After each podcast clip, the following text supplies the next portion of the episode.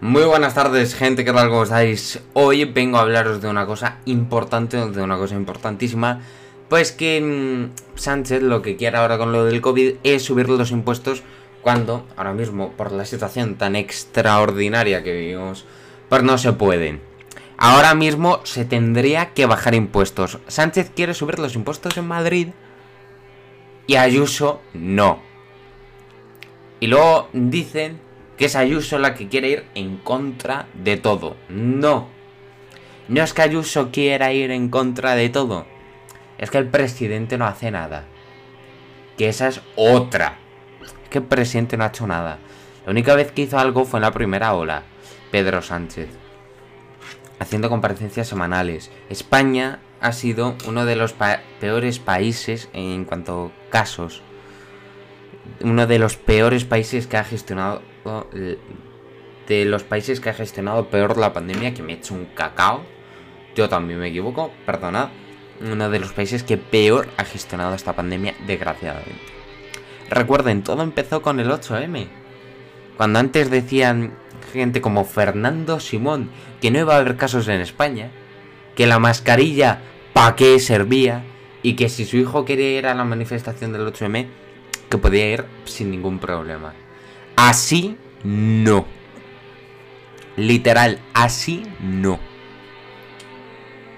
Y bueno, pues esto me parece de locos. Esto me, parece de locos. Y ahora Sánchez está obligando, lo que quiere es poder subir los impuestos en Madrid. Así no. Porque ahora mismo no es el momento para subir impuestos. Ahora hay que bajar los impuestos para salvar la economía. Todos los bares, restaurantes cerrados, todos, en todas las comunidades, ¿eh? Salvo en Madrid, muchísima gente ha parado a Isabel Díaz Ayuso en la calle para decirle que gracias por dejarle trabajar. O sea, la gente no puede, muchísima gente está muy contenta con Isabel Díaz Ayuso, tanto que votantes de Pedro en las últimas elecciones generales ahora van a votar a Ayuso. Sí, porque Ayuso lo ha hecho bien. Ha gestionado bien, mejor que muchos. La pandemia, aunque Madrid, hombre claro, ha sido enormemente afectado. Pero no lo ha gestionado tan mal como otros. Como por ejemplo el que manda.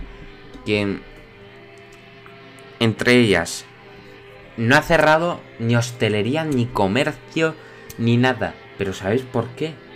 Porque Ayuso quería salvar la economía. Y quiere salvar la economía. Y así ha sido. Y así ha sido. Intentando salvar la economía nacional. En fin, yo aquí... Con todo esto es que yo estoy flipando. De verdad, yo estoy flipando. Así que bueno, gente.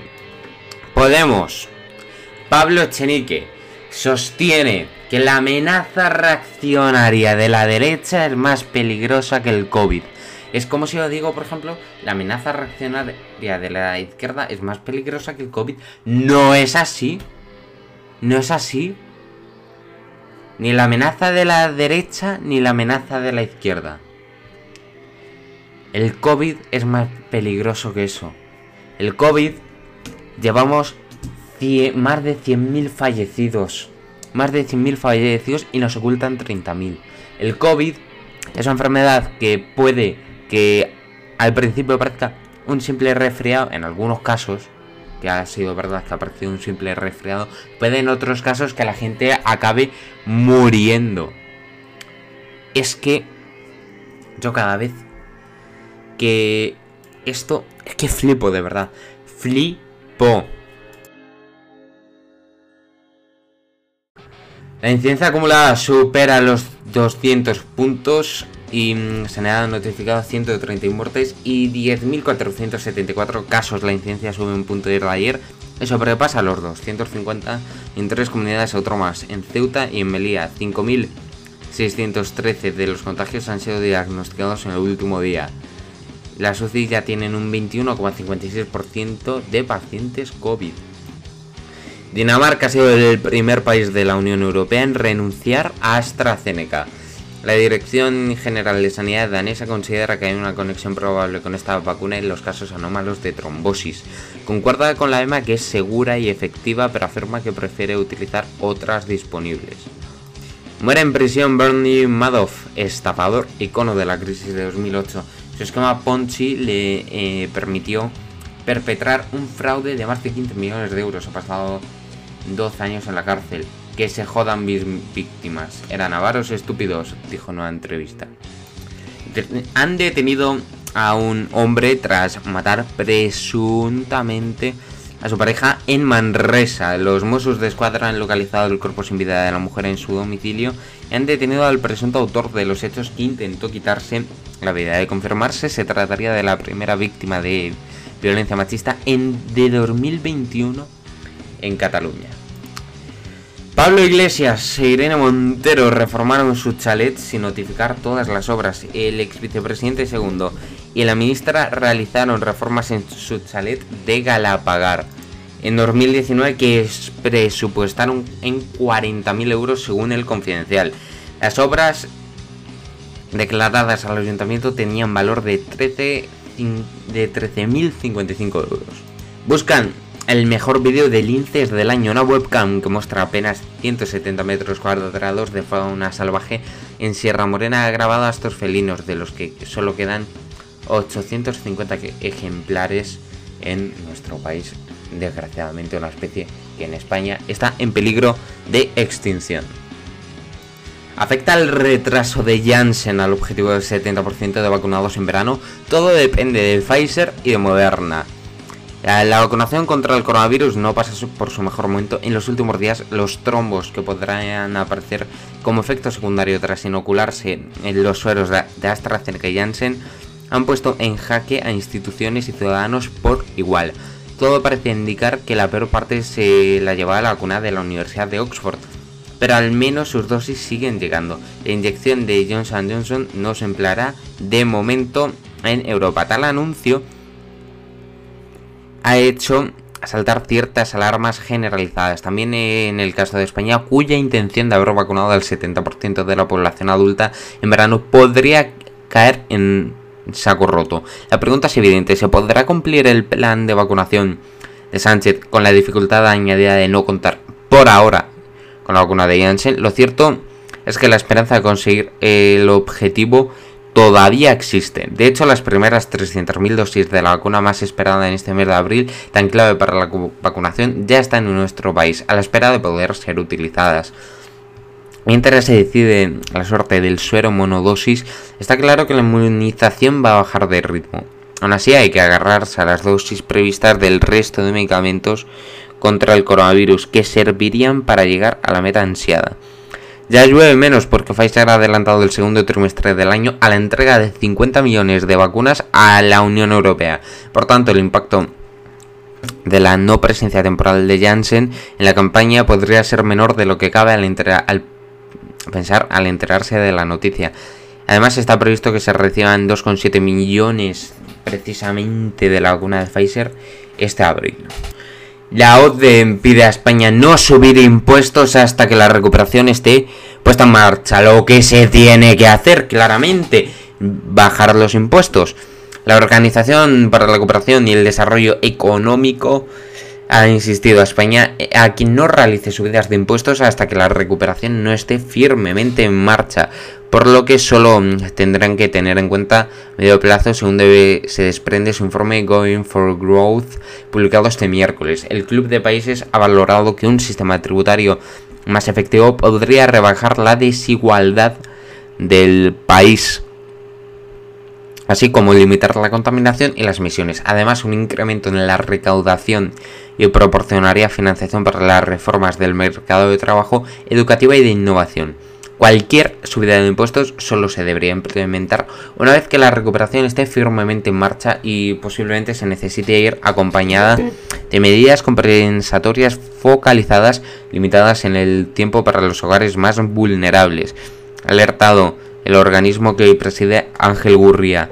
La OCDE ha valorado de forma positiva el incremento del IVA a las bebidas azucaradas y el impuesto sobre determinados servicios digitales. Una vez que la recuperación esté en marcha, el organismo ha recomendado ampliar la base fiscal reduciendo el número de exenciones, reducciones y deducciones en, en la fiscalidad de las rentas.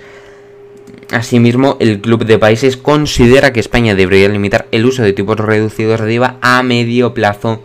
También que debería pagar los gravámenes sobre combustibles para reflejar mejor sus emisiones de dióxido de carbono CO2, aunque esta medida debería llevar aparejada alguna medida para ayudar dar a los hogares más pobres.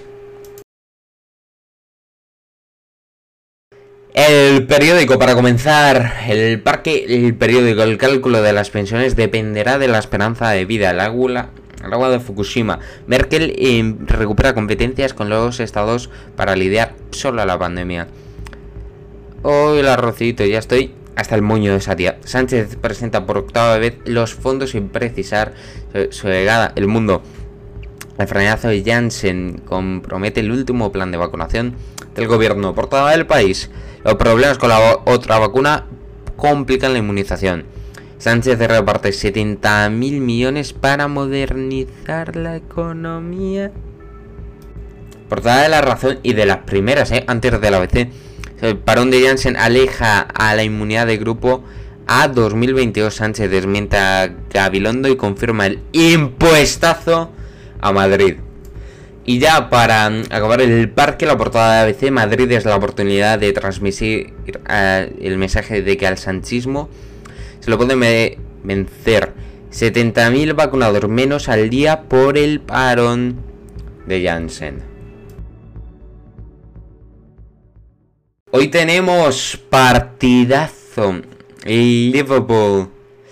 Real Madrid a las 9 de la noche y Borussia Dortmund Manchester City a las 9 de la noche también. Pues yo ojalá que ganen eh, Manchester y el Liverpool. Ojalá. Pero bueno, una opinión respetable. La mía, Odriozola de suplente de Carvajal a no entrar ni como quinta opción. En el verano mm, de 2018, después de haber estado con la selección en el Mundial de Rusia, Álvaro Odriozola llegó al Real Madrid para competir con Dani Carvajal. Dejaba por 35 millones de euros la Real Sociedad. Una gran temporada y media en primera. Hoy no juega en Anfield. Cian ha colocado a Valverde como lateral derecho para enfrentarse a Mane y las llegadas de Robertson. Es una posición novedosa para el uruguayo y un mensaje claro de Sisu. El francés, que esta temporada apenas ha podido contar con Carvajal, encontró en Lucas Vázquez una respuesta en la que puso una fe que nunca ha tenido en el Donostiarra desde que el 11 de marzo de 2019 se convirtió de nuevo en su entrenador. Esta temporada en la que Odriozola ha jugado solo 6 partidos y ha tenido 4 titularidades. Zidane ha utilizado en la posición de 2 cuando no ha estado Carvajal a Lucas hasta convertirse en titular, pero también a Nacho, Mendy y ahora con Valverde. Y ante el Getafe con Odriozola lesionado el carrilero en una saga de 5 fue Marvin. Como dice, como dice el refrán, abril aguas mil y mm, nos están dando problemas. Estamos empezando a tener problemas para poder informarles de la del parte meteorológico. No, tenemos problemas. Mm. Bueno, sí, em, hoy hemos tenido un día en el que hemos podido llegar a unos 23 grados teniendo unos cielos ultra cubiertos, aunque también hemos podido ver alguno que otro rayo de sol. Hemos podido ver precipitaciones, una temperatura mínima súper agradable, 14, y una máxima envidiable, 23. Como dice el refrán, abril aguas mil. La mañana las temperaturas bajan, tanto máximas como mínimas, bajan 4 grados en las dos. Nos quedamos con 19, 10, una mañana bastante lluviosa hasta que ya por el mediodía pues vamos teniendo eh, cielos eh, más despejados. Hasta que ya a las 9 de la noche podemos llegar a ver algo de sol. Y el viernes es cuando ya podemos ver un cielo parcialmente nuboso. Aunque sí se puede disfrutar perfectamente una temperatura máxima de 22 y una mínima de 7. El sol me encanta de verdad. Bueno, este final de programa no, no, no, lo tenía pensado, pero es que no queda otra porque los dispersos de Boom han caído eliminados. O sea, una noticia que me ha dado mucha pena porque yo a los dispersos me he acostumbrado bastante. Yo conozco el programa Boom desde que comenzó, incluso antes. Yo me acuerdo de verlo en los anuncios de Antena 3 antes de que empezara el 9 de septiembre de 2014. Mismo día que Antena 3 renovó su imagen. Y pues eso, boom, un pedazo de programa buenísimo. Yo, las primeras grandes estrellas del programa fueron los Comanches, que mm, estuvieron... Mm, se llevaron 9.000 euros, creo. Estuvieron durante unos programas de los Comanches, yo me acuerdo esos fueron los primeros, las primeras estrellas de Boom. Los Comanches no estuvieron mucho, estuvieron muy poquito. Luego había en muchos equipos hasta que ya llegó un equipo clave, Web.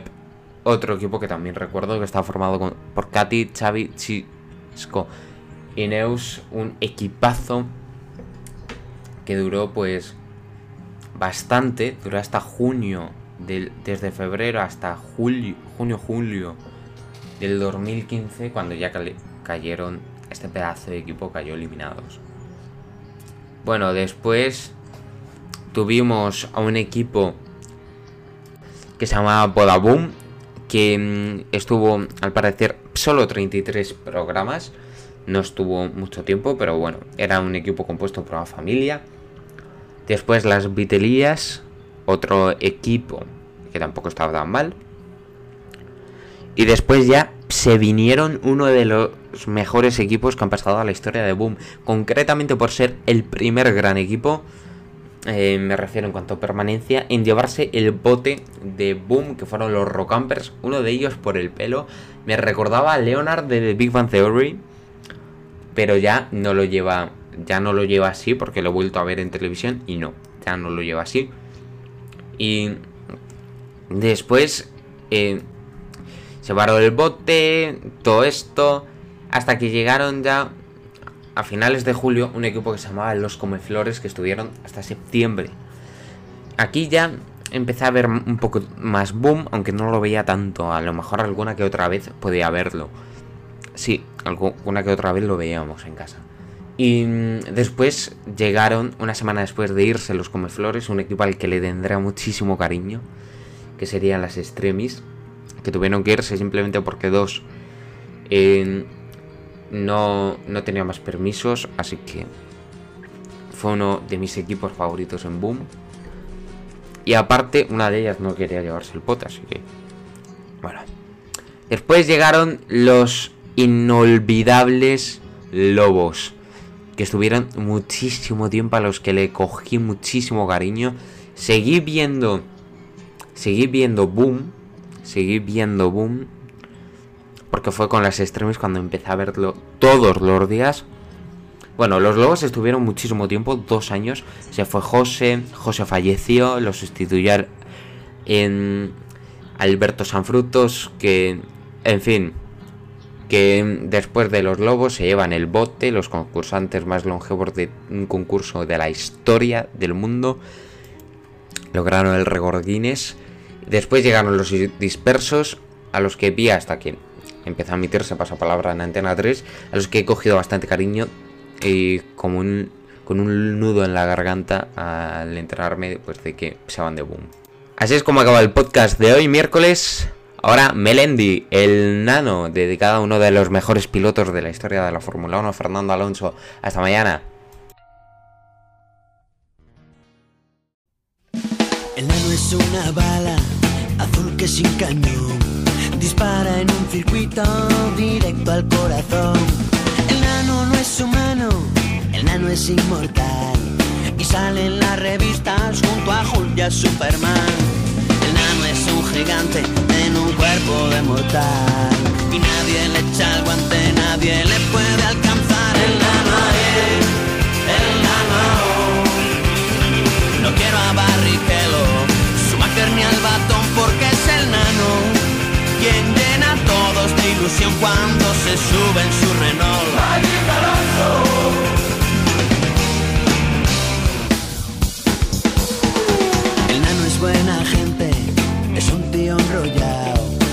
dentro del circuito es el que parte el bacalao. Fernando, te queremos por solo una razón. Coges un día negro y nos lo llenas de emoción.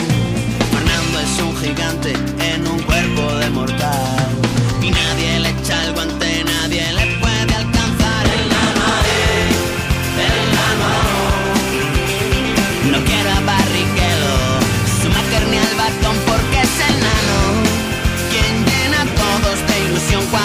said so and so.